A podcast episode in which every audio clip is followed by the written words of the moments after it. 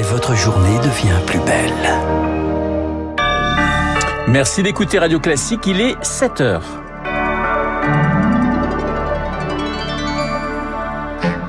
La matinale de Radio Classique avec Renaud Blanc. Et voici les titres du journal après la colère, le deuil et les questionnements. Des centaines de Kurdes se sont réunis hier à Paris en réaction à l'attaque meurtrière de vendredi dernier. Passé de 25 à 50 euros la consultation, c'est l'objectif d'une grève des médecins libéraux lancée hier et censée durer toute la semaine.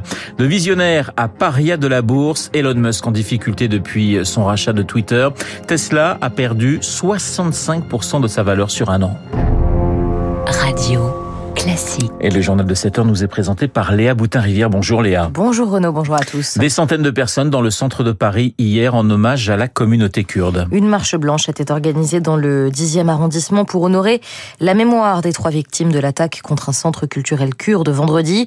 Des bougies sur les lieux du drame, des fleurs aussi, mais surtout, Victoire Fort, beaucoup, beaucoup de colère et de doute. Pour la communauté kurde endeuillée, ces assassinats ne peuvent tenir du hasard. Céline. On est en danger partout, on est protégé nulle part, ni en Iran, ni en Irak, ni en Syrie. Ici, la thèse privilégiée est celle d'un assassinat politique commandité par Ankara. Car les Kurdes gardent en mémoire l'assassinat il y a dix ans presque jour pour jour de trois militantes du PKK l'implication des services secrets turcs est probable dans cette affaire. Agit Polat, porte-parole de l'association visée ce week-end. Nous souhaitons que les autorités françaises partagent ces informations. Il y a cette très mauvaise expérience de la communauté kurde qui date de 2013 et qui euh, ne nous permet pas d'être rassurés. À ce stade, le mobile raciste de l'attaque est retenu et cela a réveillé la colère de toute une communauté.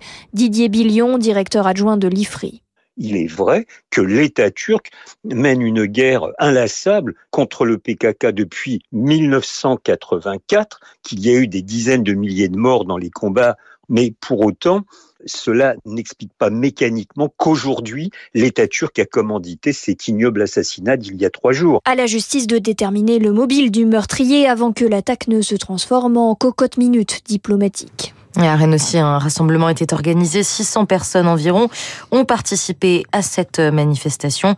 Sachez également que le, le, principal suspect a été mis en examen hier et placé en détention provisoire. Une réaction claire de la communauté internationale, c'est ce qu'exige Berlin après que l'Afghanistan a interdit aux femmes de travailler dans des ONG. Paris a réagi également. Le Quai d'Orsay dénonce l'obscurantisme et l'exclusion systématique dont fait preuve le régime. Et nous en reparlerons d'ailleurs avec notre invitée à 8h05, Mélissa Cornet, conseillère pour CARE basée en Afghanistan. À Paris comme ailleurs en France, les médecins libéraux les ferment leurs portes. Et ce, au moins jusqu'à lundi, en réponse à un appel à la grève des syndicats. Les médecins veulent doubler leurs tarifs, passer de 25 à 50 euros la consultation. Selon eux, cela améliorerait leurs conditions de travail. Mais pour la présidente de l'association Lutter contre les déserts médicaux, Laura Stru, eh bien, ça ne suffira pas.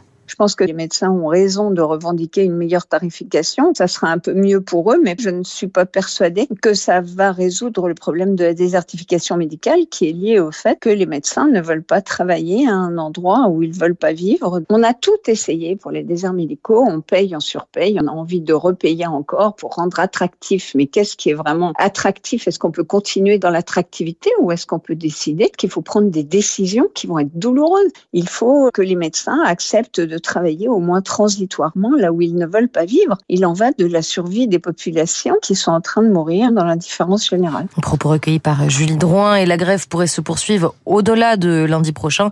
Les syndicats ont déjà prévenu que leur mouvement sera reconductible. Et je rappelle qu'à 7h15, je recevrai Noël, Noël Cariclé, qui est porte-parole de l'association Médecins pour demain.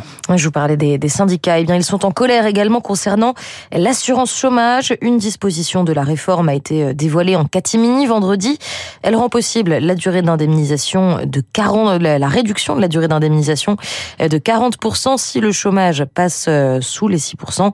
Le texte initial envisage, envisageait une réduction d'un quart. À Marseille, eh bien, la ville est endeuillée par un nouveau règlement de compte. Deux hommes ont été tués par balle dans le 14e arrondissement de la ville. Dernier épisode en date d'une année noire pour la région. 33 homicides par arme à feu liés au trafic de stupéfiants, pour la plupart dans les quartiers nord de la cité phocéenne. Alors comment expliquer cette situation?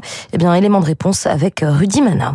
On a des gamins de 16, 17, 20 ans aujourd'hui qui sont abattus dans des règlements de compte, ce qui n'était pas forcément le cas avant, où on avait des gars de plutôt 30, 35, 40 ans. Il y a des jeunes de 13, 14, 15 ans déscolarisés qui rentrent dans ces trafics de stupes. On avait des associations avant qui étaient en capacité de nous aider dans un but de prévention, dans un but de démontrer à ces jeunes que la seule issue à la réussite de leur vie n'est pas le trafic de stupéfiants. Il va falloir qu'on ait un plan d'attaque beaucoup plus global et en mêlant beaucoup plus d'administration pour qu'on arrive à les remettre à l'école de la République pour essayer de contrecarrer ce phénomène. Voilà Rudy Mana, le secrétaire départemental du syndicat Alliance Police des Bouches-du-Rhône.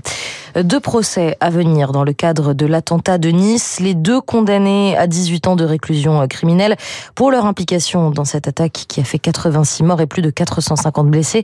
Eh bien, ces deux condamnés ont fait appel du verdict prononcé il y a 15 jours. Un mot d'économie pour finir les panne de moteur pour les actions Tesla. Un an après avoir atteint son pic, le constructeur de voitures touche le fond.